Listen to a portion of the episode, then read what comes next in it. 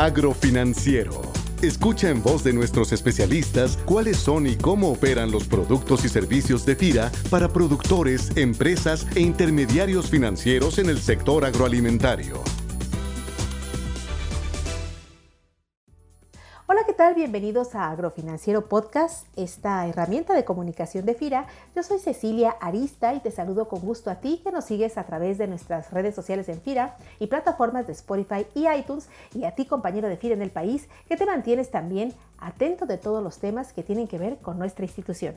Y un tema que es muy importante para FIRA en el marco de la inclusión financiera es el poder otorgar a productores y empresas instrumentos o herramientas que les permitan tener certidumbre, ya sea en el aseguramiento de sus cultivos o bien en la seguridad de sus precios de venta en un mercado tan volátil como puede ser el mercado agroalimentario. De manera que esta semana vamos a hablar de un instrumento, un programa de FIRA, que es el esquema de cobertura de precios, para lo cual me da mucho gusto compartir este espacio con nuestra compañera especialista de la Subdirección de Programas y Proyectos en FIRA, Merlín Mariana Ricardo Peña. Merlín, bienvenida a este espacio de comunicación. Muchas gracias, Ceci. Me da enorme gusto saludarte a ti y a todos los que nos escuchan el día de hoy y sobre todo tener el gusto de platicar de este esquema que se convierte en un mecanismo fundamental para continuar impulsando el desarrollo del sector en un marco de administración de riesgos de precios. A ver, antes de entrar de lleno a que nos expliques este esquema de cobertura de precios de FIRA, Merlin, ayúdanos un poco a entender el contexto actual.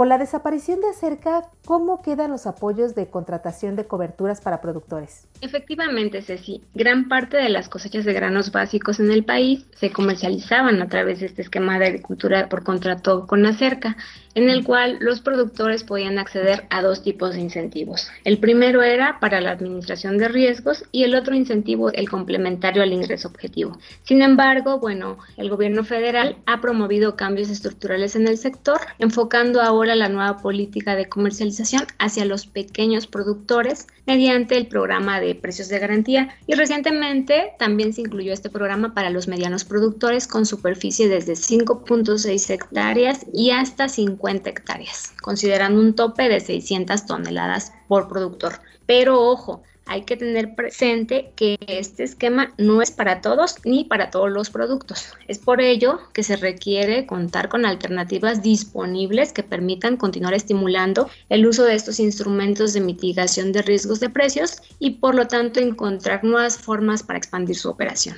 Ahora bien, para que a todos nos quede claro cuál es el objetivo y el beneficio de que productores y compradores tengan una cobertura de precios para sus productos. En términos sencillos, las coberturas de precios son transferencia de riesgos que protegen a los participantes ante movimientos adversos en los precios de sus productos y les permite anticiparse a posibles resultados desfavorables y sus consecuencias. Hablando particularmente de coberturas con opciones, estas nos permiten limitar los riesgos dando la posibilidad de fijar anticipadamente el precio máximo de compra o el mínimo de venta de un producto, brindando la oportunidad de tomar cualquier beneficio que el mercado de físicos les dé al momento de la comercialización de las cosechas. Es como los seguros para autos. Los compras para estar protegido ante cualquier eventualidad, pero no porque pretendas chocar.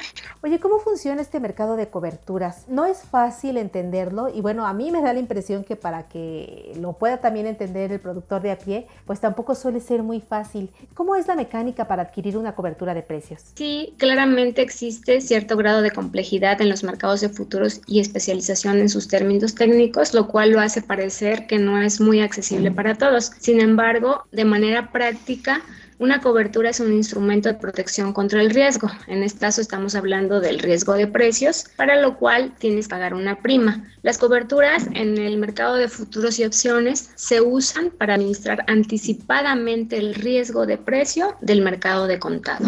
De manera breve, para la adquisición de coberturas de precios, los participantes suscriben un contrato de intermediación con una correduría con el cual tienen acceso a las bolsas y es la propia correduría quien realiza las transacciones de compra o venta de los contratos de futuros y opciones en favor de su cliente. Para ello, pues hay que hacer un pago de primas por coberturas y comisiones que se pueden realizar ya sea con recursos propios del cliente o con financiamiento. Ok, a ver, entonces el productor puede adquirir su cobertura a través de una correduría, pero existe también la posibilidad de que alguien más adquiera por él y para él una cobertura. ¿Cómo sería este mecanismo, este esquema? Así es. Mira, en el mercado te da diversos mecanismos en los cuales el productor puede ser representado por un tercero para comprar las coberturas. Esto no es un tema realmente nuevo. De manera tradicional, en los esquemas con acerca, las bodegas o comercializadores eran quienes a través de un mandato representaban a los productores en el proceso de adquisición de las coberturas. ¿Cómo funciona en ese sentido el programa de coberturas de precios de FIRA y cómo pueden adquirirse las coberturas? Bueno, primero que nada sí quiero enfatizar que este esquema que actualmente está promoviendo FIRA no está asociado a la entrega de incentivos, sino al otorgamiento de financiamiento. Es por ello que se trata de un programa más amplio que permite cubrir los riesgos tanto al productor como al comprador y para todos los commodities agropecuarios que cotizan en bolsa, donde el cliente cuente con servicios de fondeo o garantía de FIRA, es decir, tiene que ser un cliente de FIRA. En ese sentido, bueno, se pretende otorgar dentro del financiamiento integral el costo de la adquisición de dichas coberturas, para lo cual va a ser necesario que las empresas tengan disponibles líneas de crédito suficientes que les permitan de una manera ágil y oportuna realizar la contratación de estos instrumentos y la administración de riesgos. Con la operación de este esquema, bueno, se pretende migrar a una mayor participación del sistema financiero en el que la toma de decisiones para elegir las corredurías y asumir las posiciones en los mercados de futuros va a quedar en manos de los productores y compradores y está asociado al proceso de crédito.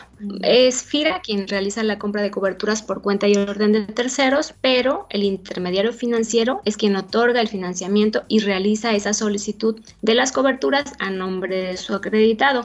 Entonces, lo que sucede es que hay un cliente que tiene un financiamiento que requiere una cobertura de precios y el intermediario va a hacer la captura de esa solicitud en la plataforma de FIRA y ya va a ser FIRA quien se voltea con la correduría a realizar esa toma de la posición. Esto nos permite trabajar en conjunto para mejorar las condiciones de acceso a los participantes.